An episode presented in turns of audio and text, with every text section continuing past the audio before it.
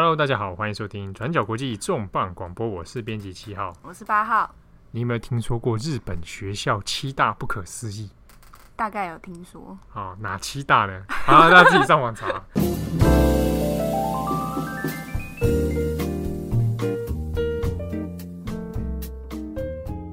没有啊，七大不可思议里面，这是算是日本蛮有名的都市传说。嗯，那比如说什么什么镜子里面有有什么东西呀？啊，那厕所里有花子啊，这种灵异故事。嗯，那其中一个呢，算是蛮典型的，就是日本人所谓的这种理科教室嘛，嗯、里面会有理科太太。嗨，大家见过好吗？你刚刚应该用这个开头的。哎、欸，说的也是，啊，来不及了啊。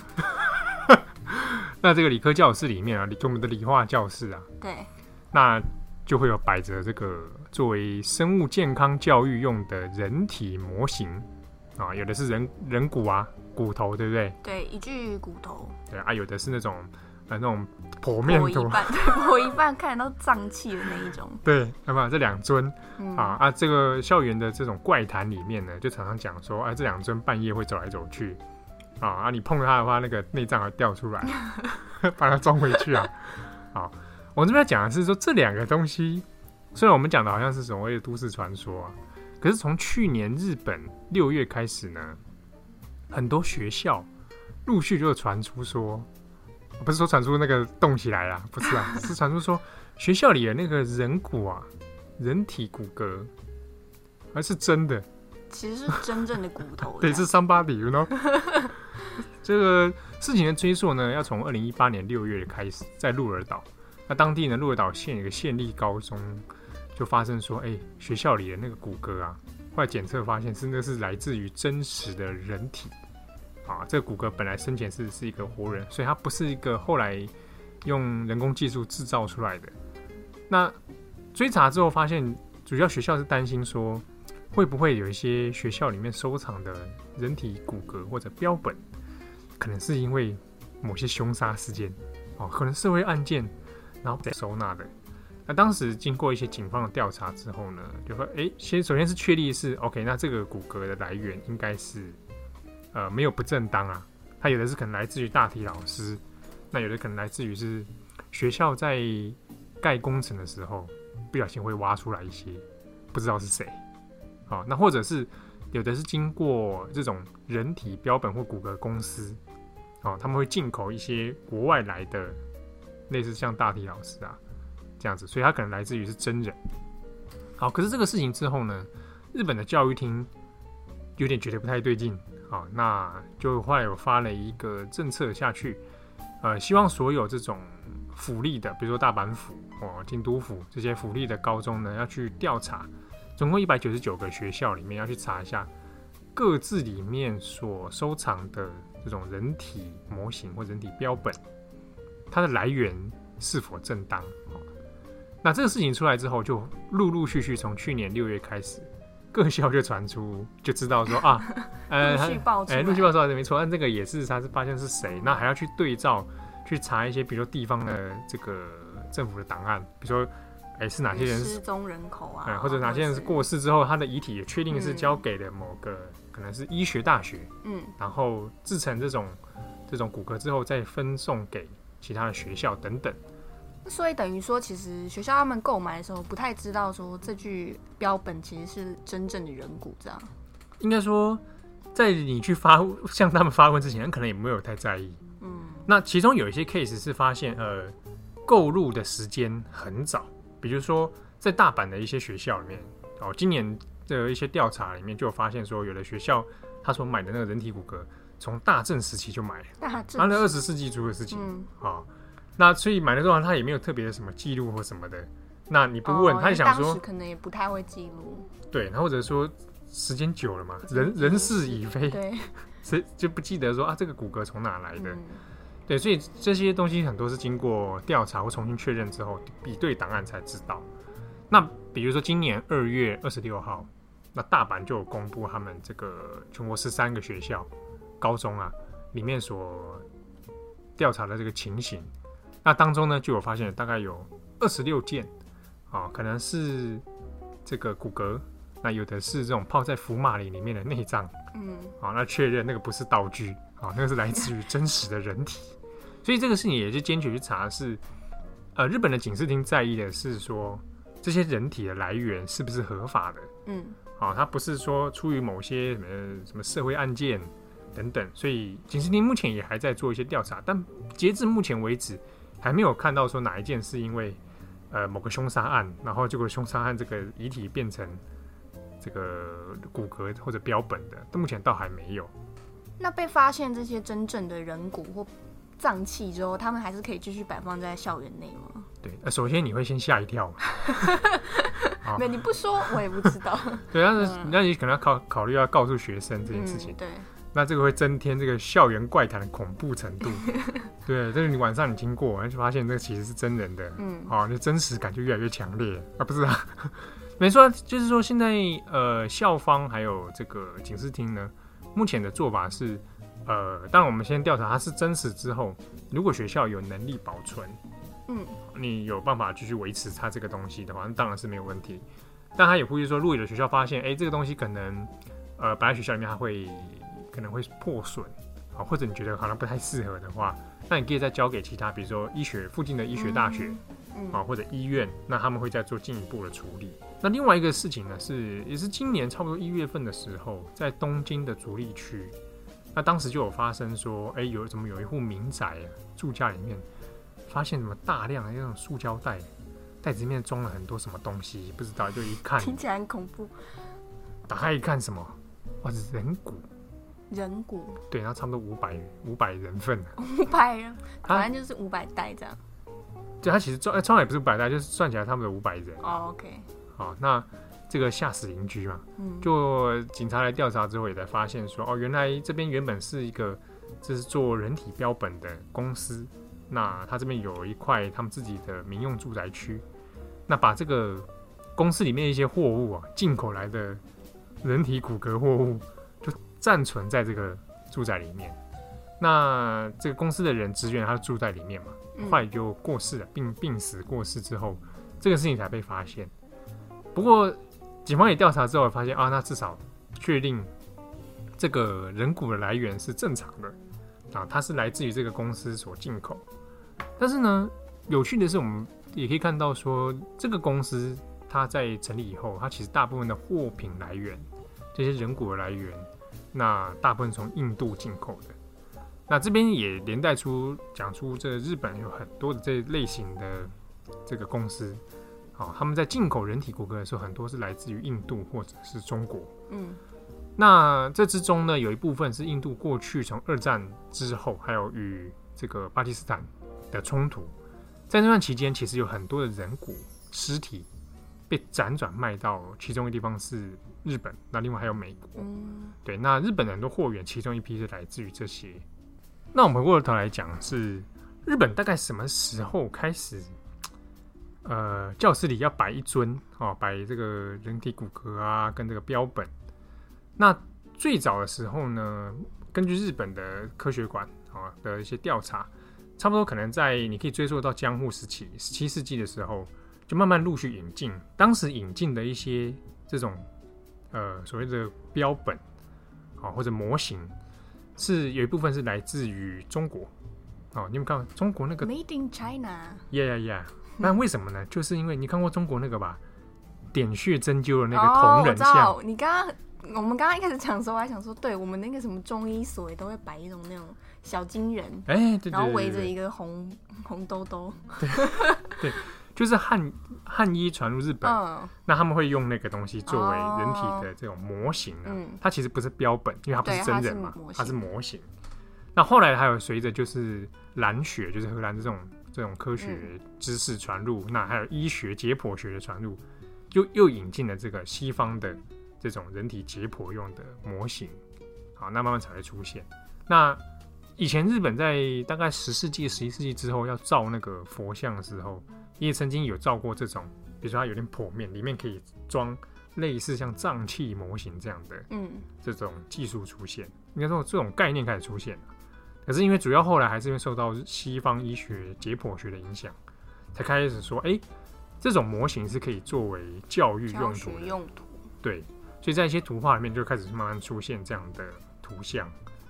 那近代以后，我们刚刚讲到前面有学校是从大正时期开始进口嘛，嗯，那这个就跟当时日本在推行教育，就是所谓的理科教育，嗯啊，医疗教育这个东西有关。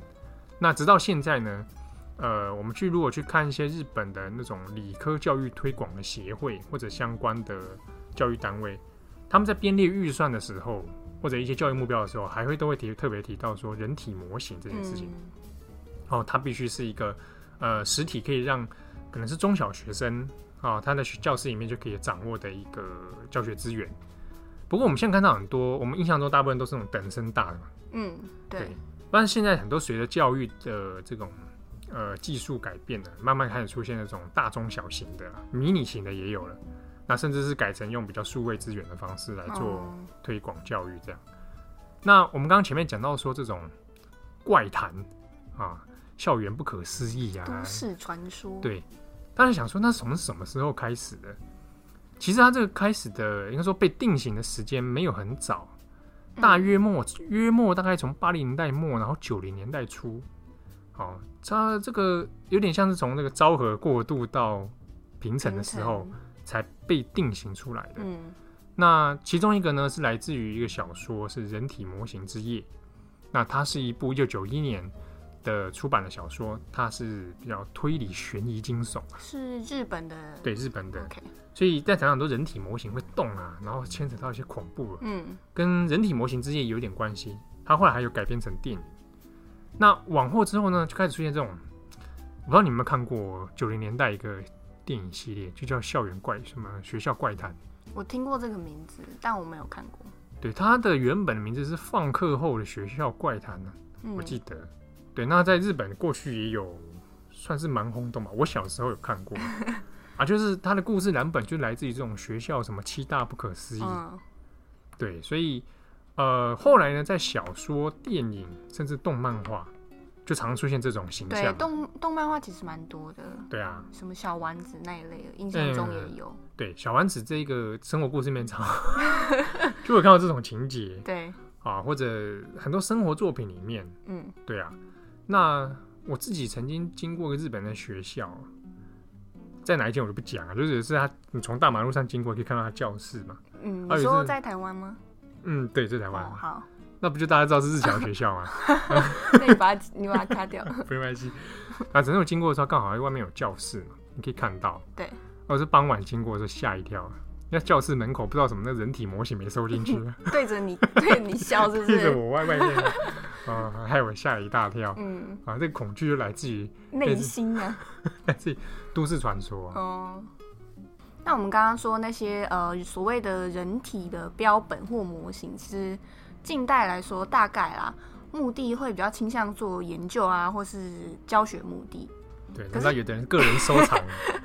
当然也是有啊，其实像我们之前转角，呃，我们做过一集 podcast，里面也是有讲说所谓的人体大展啊。我们之前做过一集嘛，对，啊、有的是私人收藏家嘛，对，像那个猎人的剧情 德国的那位呃解剖学家 von 哎 von Hagens，因为像呃比较近代这种人体用福马林啊去做呃。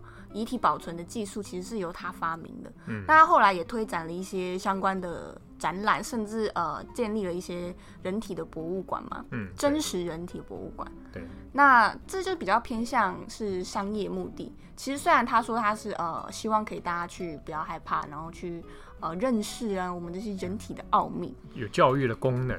对，但呃，某方面来说，其实他呃，在近代是很热门的。那门票收入上面，其实据说也是非常的呃丰丰富。那像这种人体展，其实它大概是从九零年代后才开始渐渐流行的。不过你说商业目的之外，人骨啦，或者是呃，我们以人骨为主好了，它如果摆放在不同的场域中，其实它呃。展示的过程，它可能代表不太一样的意涵啦。比方说，我们在博物馆里面看到好了，嗯，那它如果是在不同博物馆，肯定不太一样的意思嘛。比方说，呃，自然历史博物馆，它可能就代表说人类这个物种啊，或者人类学博物馆。对，那如果放在考古考古学的博物馆或是展呃展览，那它可能就是比较说象征那个时代。或者是某个时期某地的人类文化。对，嗯，或者如果比如说在假设是日本殖民时期，对，那摆了台湾原住民的遗体的话，在这个台北地大，对对对，这个是被摆放的是莫纳鲁道嘛？对，莫纳鲁道。那这个就是帝国主义的展现。对啊，其实就有殖民的一些后面力量在啊。嗯。那另外我们来说，呃，其实还有一些大家可能知道，像毛泽东，像呃马可仕这些过去呃国家的领导人，他们在死后呢，嗯、也被遗体保存下来，放在水晶棺里面，供后人瞻仰。对啊，某种程度上也好像也是一种政治教育啊。对，这其实就是一种呃，可以说是一种政治精神，或者是呃人物崇拜。那你用遗体保存的方式把它留在那边。那如果比如说我们刚刚讲那个日本那个人体标本，有那个剖面的有没有？然后另外一面其实是毛泽东。这个呃，我我不敢讲。这糟糕了，我会不会？不过呃，其实这些类似的博物馆有几个比较特别的，也是大家可能比较呃有机会接触的。大概有，例如说呃，捷克很有名的人骨教堂。人骨教堂。对，就是它那个教堂里面摆放了非常多的人骨。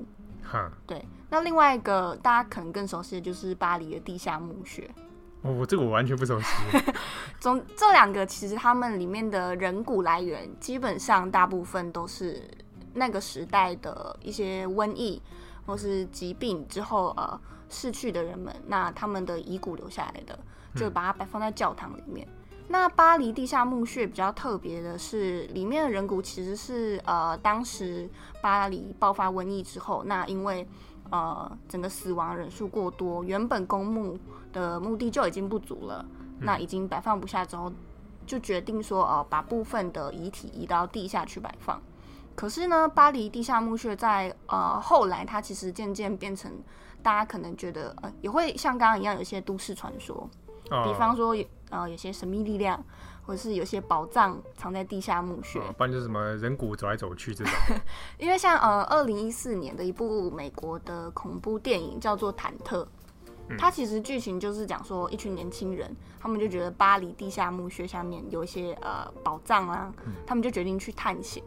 那之后发生的一些故事，所以说它其实呃，巴黎地下墓穴对于当代人来说，好像变成一个有一点猎奇，然后探险的有点刺激的一个地方。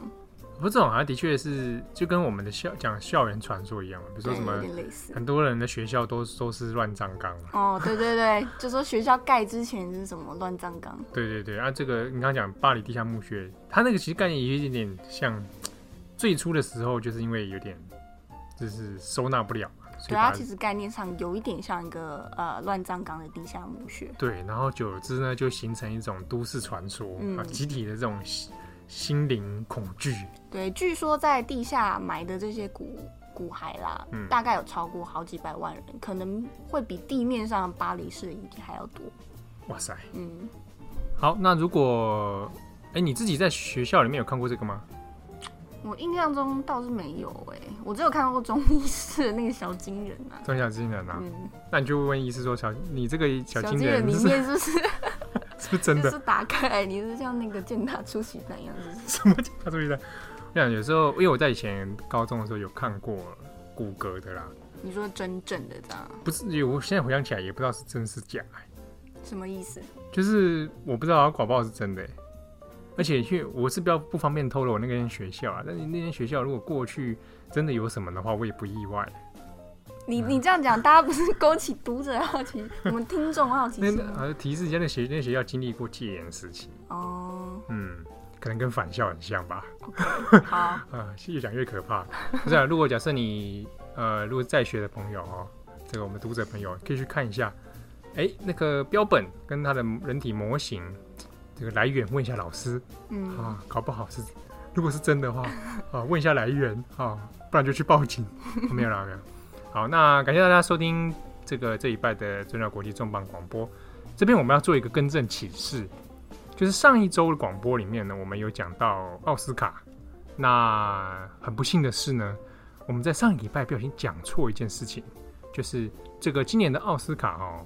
我们去是没有主持人的嘛？对对，那我们在上一拜说呢，他是史上第二届没有主持人，这件事情是错的啊，其实以前就有几次是没有主持人的。好，在过去呢，一九三九年的时候的第十一届其实就没有主持人。那后来一九六九年呢开始，哦，四十一届一直到第四十三届也都没有主持人。好，不过我们讲了一九三九那时候还没有电视转播这件事啊，那时候电视还不是还在刚那个嘞，普及的。对对对对，更不用说转播这件事情。那六九年之后开始有这个直播，好，那当时也没有设定主持人。那以及后来的就是一九八九的第六十一届，好，所以在这边我们跟大家更正一下，有时候编辑很累，所以。疏于查证，好，在这边要跟大家道歉。那为什么我会这么累呢？就是因为我们没有人手，所以这边也要呼吁大家，我们转角国际已经在做这个实习编辑的对外征才。那相关的资讯、征才资讯呢，我们都有放在我们的转角国际的 Instagram 上面、嗯、，IG，你可以洽询柴柴照啊，或猫照，以及这个企鹅企鹅吞食天地照。对，可以找一下相关资讯哦。我们征求这个实习编辑，那截止的收件时间呢是三月十号，所以希望大家能够把握机会。那感谢大家的收听，我是编辑七号，我是八号，拜拜。